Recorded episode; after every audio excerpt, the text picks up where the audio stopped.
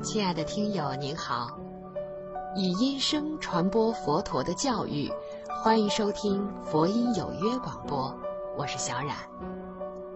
今天和大家分享的有声书依然是正信的佛教，作者圣严法师。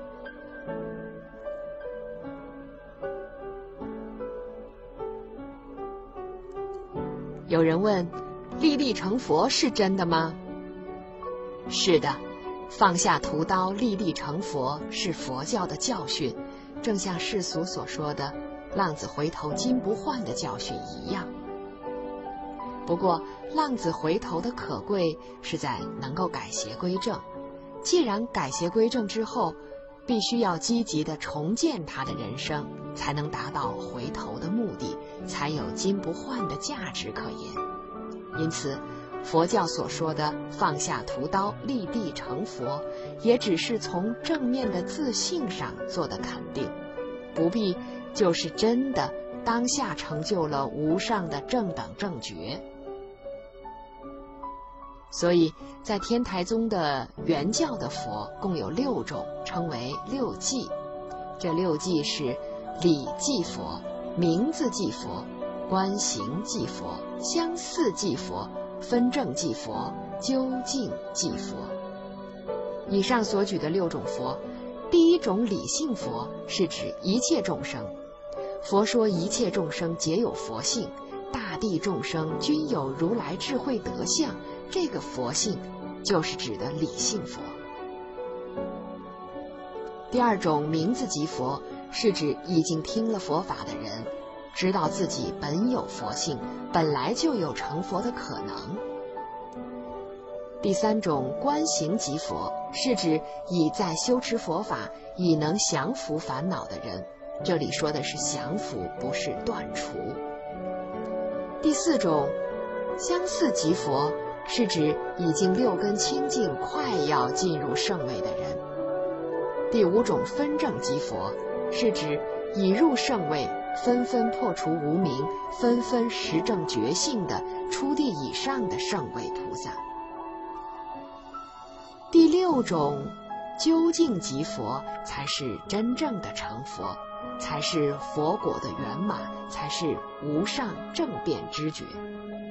可见立地成佛，这个佛大概是指第一种理性佛或者第二种名字佛，而不是第六种的究竟佛。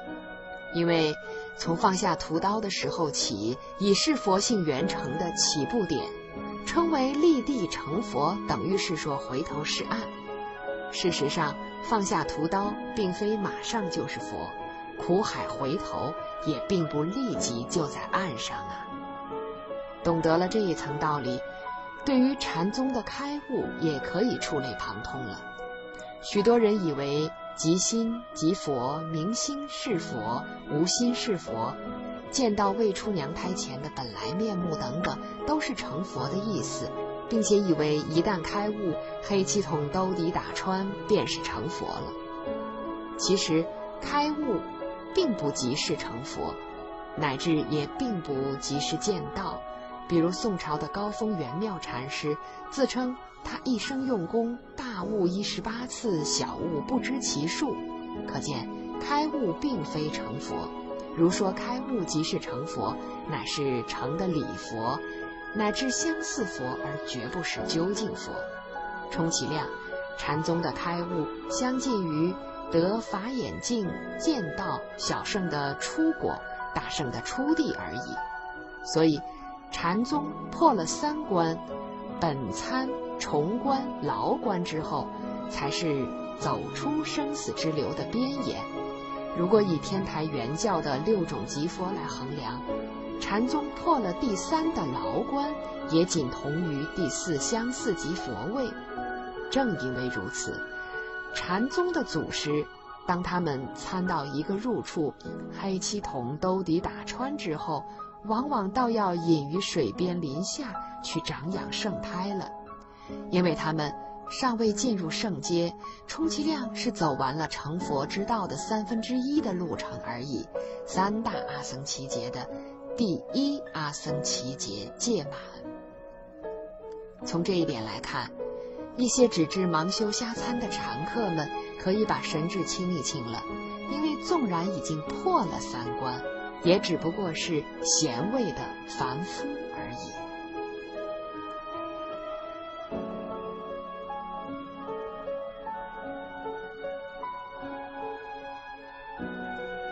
请问佛教的修持方法是什么？这是一个非常重要的问题。如果仅仅信仰佛教而不做佛教生活的实践，那只算是种了一些将来成佛的善根种子，但却很难得到极生的利益。佛教的修持即是佛教生活的实践，最主要的有四大项目，那就是信、戒、定、慧。没有信仰心，根本尚未进入佛门，所以信心是学佛的基本要求。皈依三宝就是信心的初步建立。戒的内容很广，一般的要求能够持好五戒十善便可以了。若能增寿八戒乃至菩萨戒，当然是最好的事。戒对于佛教徒的功能，好像战场上的防御工事对于戍守士兵的功能一样。若不先把五戒十善持好，根本没有佛教徒的气质，如不持戒而修禅定，也会落入魔境。禅定是收心摄心，而使心力不受外境动摇的功夫。这也是各种宗教共同着重的功夫。印度的各外道宗教都修订，中国道教的吐纳以及西洋耶教的祈祷，也都是禅定功夫的一种。禅的功能能使心念集中定于一境，唯有有了心定一境的功夫，才能体察到宗教价值的崇高伟大，才能得到身心方面的清利安乐，绝非五欲之乐能够相比。一旦有了这种心定一境的经验之后，他的宗教信念也会加倍的上升，要他再不信。也不可能。但是禅定的功夫并不是佛教独有的，佛教独有的是指导禅定，并脱落禅定之贪着的智慧。因为禅定虽是不受外境动摇的内证功夫，一旦进入禅定，受到禅悦之乐，便容易贪恋禅悦之乐而不思离开禅定了。像这一类人，一旦色身死亡，神识便生禅天。但在佛教的境界层次中，禅天分为高下的八大等级，称为四禅八定。四禅八定都是三界之内色界以及无色界的天境。天的寿命虽长，却未解脱生死，所以佛教只是把禅定当作修持的一种方法。而非修持的目的，所以中国的禅宗虽然是以禅为宗，却是重开悟而不重禅定。悟就是智慧的开发，唯有开发了悟透诸法实相的智慧，才能解脱生死而出离三界。事实上，有关修持的问题，最好是亲近大善之士，才能摸着门路。我在这里不能做详细的介绍，只能略举如上的大概而已。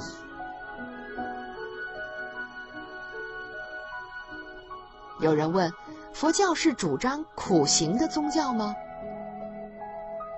圣严法师说：当我们尚未解答这个问题之先呢，应该先明白“苦行”两个字的定义。一般所说的苦行，大抵是指。以自苦为手段，以解脱为目的而言，从原则上说，这个观念没有错；如果从出发点上说，却大有区别。有的是盲目的自苦，有的是有理想的自苦。盲目的自苦，往往都是指的盲修瞎练、沙中榨油，既没有理论的根据，也没有一定的目的。有理想的自苦也有不同。一是迷信的，还有一种是理性的。迷信的自苦是指以为吃了牛界吃草，吃了狗界吃屎，吃了鱼界进水，便可在死后升天。理性的自苦也分为两种：一是以合理的修持方法寻求自我解脱；一是利用可资自我解脱的身心协助他人解脱。除了理性的自苦，其余均是外道的苦行。有些人认为佛教不主张苦行，认为佛教是主张苦乐中和的中道行者。当然，佛陀成佛也是在他放弃了六年的苦行，把羸弱的身体调养复原之后的。不过，我们必须明白，佛陀放弃的是盲目的苦行或者迷信的苦行，又强调。理性的苦行，寻求自我解脱是小圣的苦行；协助他人解脱是大圣的苦行。因此，在《长阿含经》卷八中，有着这样的叙述：佛对尼俱陀梵志说：“如所行者，皆为卑陋，离服裸行，以手杖臂，或食牛粪，或食鹿粪。”或食树根枝叶果实，或有常举手者，或不坐床，或常蹲者，或有卧荆棘者，或有裸行卧牛粪上者，或一日三浴，或有一夜三浴，以无数众苦苦役此身。像这样的苦行，佛陀是极端反对的，因为那是除了自讨苦吃，毫无意义。既不能修身养生，又不能修心入定，更谈不上修行而利益他人。佛陀接着把佛教的苦行告诉了尼俱陀梵志：彼苦行者，不自纪念，我行如是，当得供养，恭敬礼事，得供养以心不贪着，小了远离之出要法。闻他正义，欢喜应可，不自称誉，不毁他人，不杀盗淫两舌恶口妄语绮语贪取嫉妒邪见，精勤不忘，好习禅定，多修智慧，不为共高骄慢自大，常怀信义，修反复行，常怀信义，修反复行。能持境界，勤受训诲，常与善人而为结党，积善不语，不怀憎恨，不为巧伪，不持己见，不求人短，不怀邪见而无边见，是为苦行离垢法也。我们读了这一节佛教的苦行法门，该会感到无限的亲切。它的内容无非是持戒、禅定、智慧的解脱法，这也正是人世间的处世法。但这尚是属于理性的求解脱的法门。到了大圣经中，更加鼓励我们去大施大舍，难忍能忍，难行能行了。为了救济众生，可以牺牲自己的一切，并且要发愿生生世世救济众生而牺牲自己。乃至做到三千大千世界无一微尘不是菩萨舍生命处，像这样的菩萨行，能说不是大苦行吗？因此，凡是正信的佛教徒，他必须简述身心，刻苦自立，待人要厚，自供要薄。唯有降低了物欲的生活，才能提高精神的领域。精勤于道业的修持，努力于事业的发展，贡献于大众的公益，发大愿心，为全体人类义务劳役，做一切众生的不请之友，乃至牺牲自己而救济他人，这便是佛教的苦行。如果有人以不吃烟火食、不过人的生活，而以而以显易出奇做标榜，那便不是佛教的苦行，而是外道的苦行。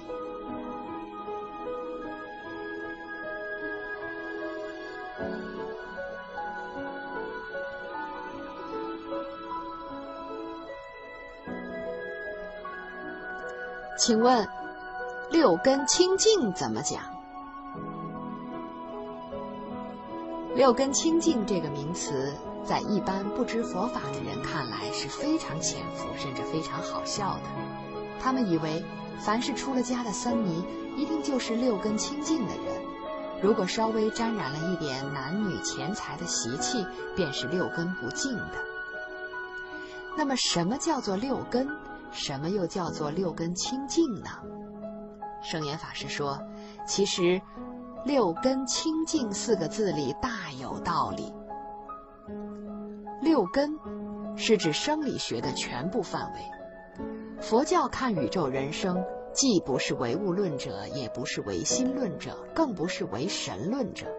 佛教乃是主张因缘和合的原生论者。所以，佛教看一个人的构成，是从心理、生理、物理的三个方面来分析的。上面所说的六根是属于生理学，加上六尘的物理学以及六世的心理学，便是一个人的总和。六根、六尘、六世的形成称为十八界。十八界的三大类构成鼎足之势，互相为用，缺了一类，其他的二类也就不能存在。因为六尘与六世要靠六根的媒介才有作用。六尘与六根要靠六世的判别才有价值，六根与六世要有六尘的反应才有功效。如果要下一个比喻，那么六根是镜子，六尘是被镜子所照的影像，六世呢，就是判别镜中所照影像的那个人。什么是六根、六尘和六识呢？说起来很简单，那就是眼、耳、鼻、舌、身、意。从心理和物理的媒介功能上说，称为六根，也就是生理学上的神经官能。眼有视神经，耳有听神经，鼻有嗅神经，舌有味神经，身。有感触神经，意有脑神经，这些都是心与物的媒介的根本，所以称为六根。从六根所接触的对象上说，称为六尘，也就是物理学上的各类物质。眼根所见的颜色和形色，耳根所听的声音，鼻根所嗅的香臭，舌根所尝的味道，身根所触的粗细冷热。与湿滑等等，一根思想的称为法，那是指的极微极细的无从触摸的东西，这些就被称为六尘。从六根接触六尘而产生的判别力与记忆力上说，称为六识。如果没有六识，而仅有六根与六尘，那就不是活人，而是死尸。所以，六识是六根的操纵者，六根是六识用来接触六尘的工具。那么，为什么要称为六根清净呢？因为六根是六识的工具，做善做恶固然是出于六识的主张，造成善恶行为的事实却是在于六根的作用。人之流转于生死轮回的苦海之中，就是由于六根不曾清净。自从无始以来的一切罪业，均是六根所造。比如眼根贪色，耳根贪声，鼻根贪香，舌根贪味儿，身根贪细滑，意根贪乐境。有贪也必有嗔，贪与嗔是由无名烦恼而来。合起来就是贪嗔痴的三毒交加，恶多善少，永无出离生死苦海的日子了。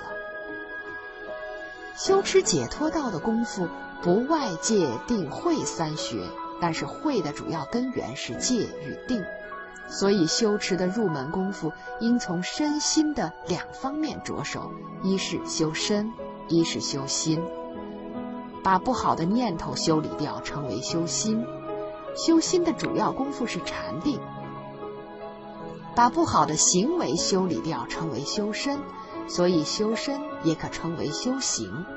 修身的主要功夫是持戒，持戒的目的在于守护根门，守卫保护住六根的大门，不让坏事从六个根门之中溜进我们的心田，以致种下生死流转的祸苗。因为一个凡夫，除了进入禅定的境界而外，就不能没有妄想。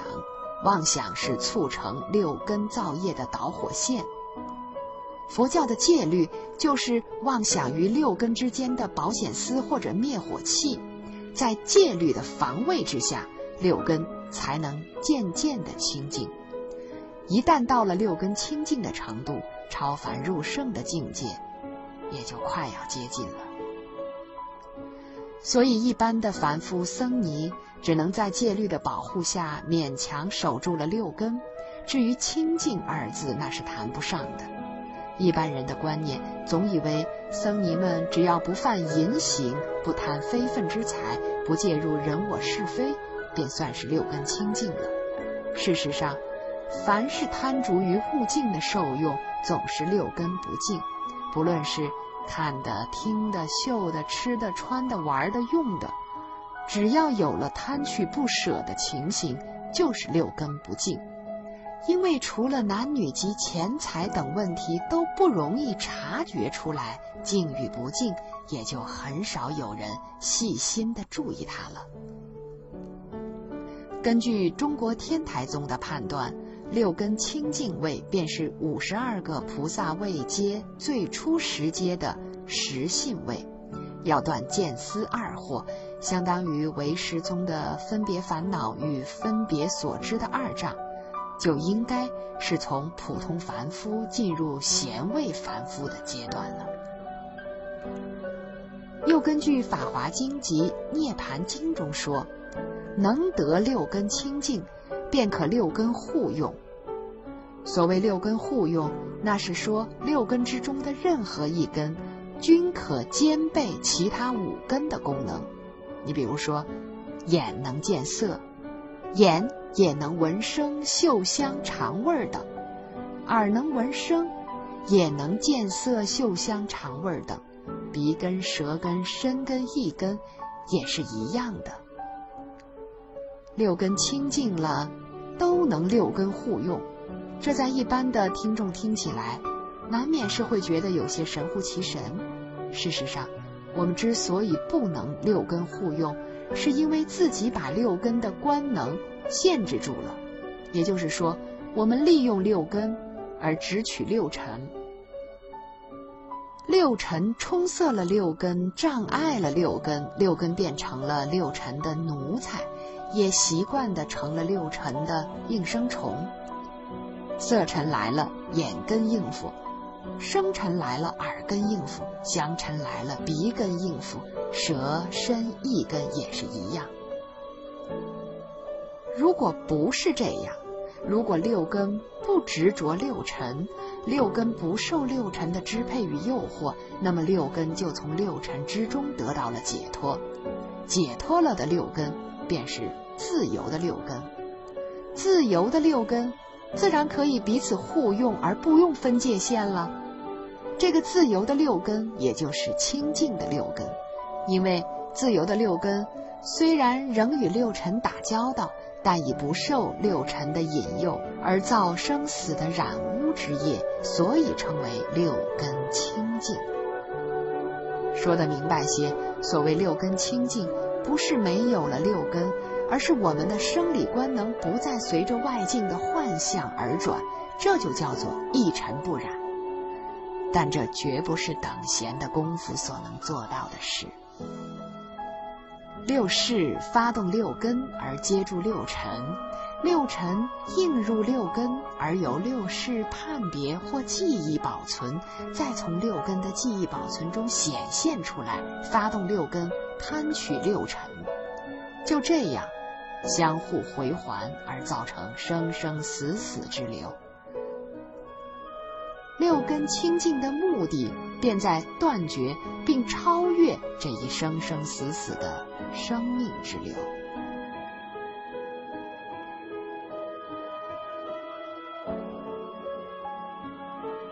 请问四大皆空怎么讲？四大皆空是空去哪四大呢？不懂佛法的人可能会脱口而出：“空了酒色财气呗。”其实这与佛教所说的四大皆空根本是牛头不对马嘴，因为佛教所讲的四大是指地水火风四大物质元素。四大的观念也不是佛教发明的，这是人类对于宇宙本体的初期探索而得的结果，在东西方的哲学思想史上几乎有着同样的趋势。比如中国书经中所记的木、火、土、金、水五行，印度古吠陀本集所说的世界形成是基于地、水、风、火、空五种自然因素。希腊古哲学家也曾提出气、水、土、火为宇宙间不变的四大元素。总之，不论五行也好，五大也好，四大也好，都是指的物质界的基本元素。如果仅限于此而焦灼于此，那么发展的结果便是唯物论者。所以，这些思想也是唯物论的先驱。佛教讲四大皆空。是沿用印度固有的思想，而再加以深刻化和佛教化的。因为地水火风的四大元素是宇宙物理的，比如山岳土地属于地大，海洋河川属于水大，阳光炎热属于火大，空间气流属于风大。如果把它们化为人体生理的，那就是比如。毛发骨肉属于地大，血液分泌属于水大，体温属于火大，呼吸属于风大。如果从四大的物性上说，坚硬性属于地大，湿润性属于水大，温暖性属于火大，流动性属于风大。但是，不管你是如何分析四大，四大终属于物质界，而无法概括精神界的。所以，唯物论者以四大为宇宙的根源，佛教则绝不同意这样的说法。佛教所讲的四大也有小圣与大圣的不同。从大体上说，小圣佛教所讲的四大是指造成物质现象的基本因缘，称为四大种。意思是说，地水火风是形成一切物质现象的种子，一切的物象。都是由于四大的调和分配完成，四大和谐便欣欣向荣，四大矛盾便会归于毁灭。物理现象是如此，生理现象也是如此。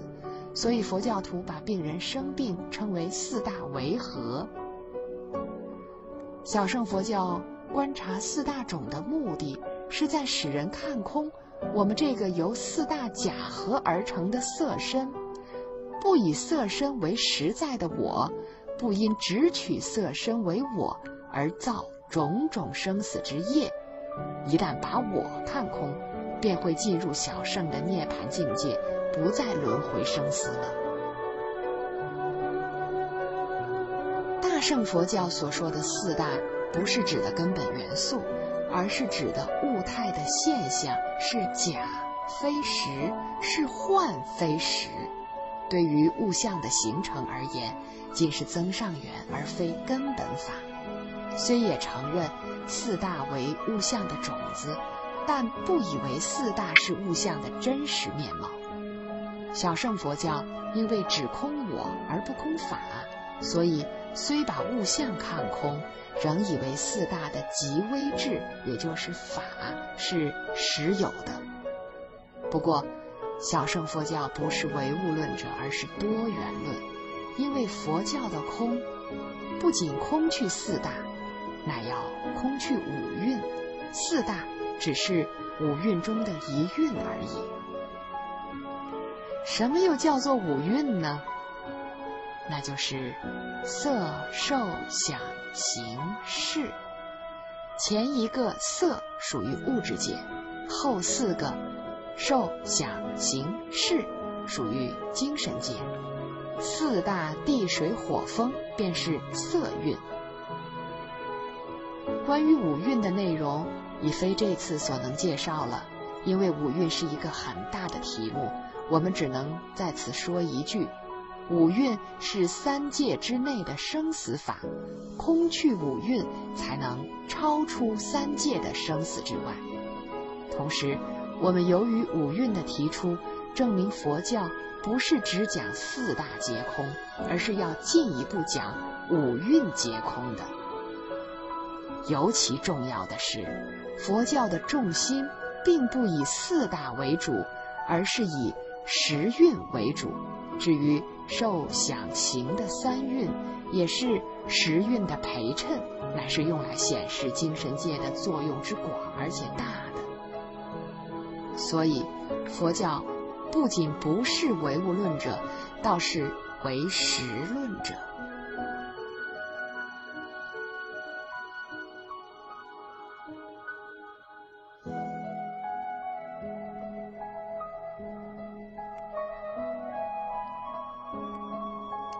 亲爱的听友，在这一期节目中，圣严法师给我们解释了佛教的基本修持方法是信、戒、定、慧，并澄清了放下屠刀立地成佛、四大皆空、六根清净的基本教理。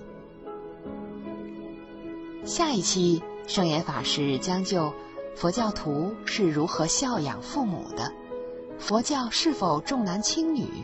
佛教徒如何举行佛教婚礼？佛教徒能否离婚？婴儿能否信佛？佛教徒是否主张节育？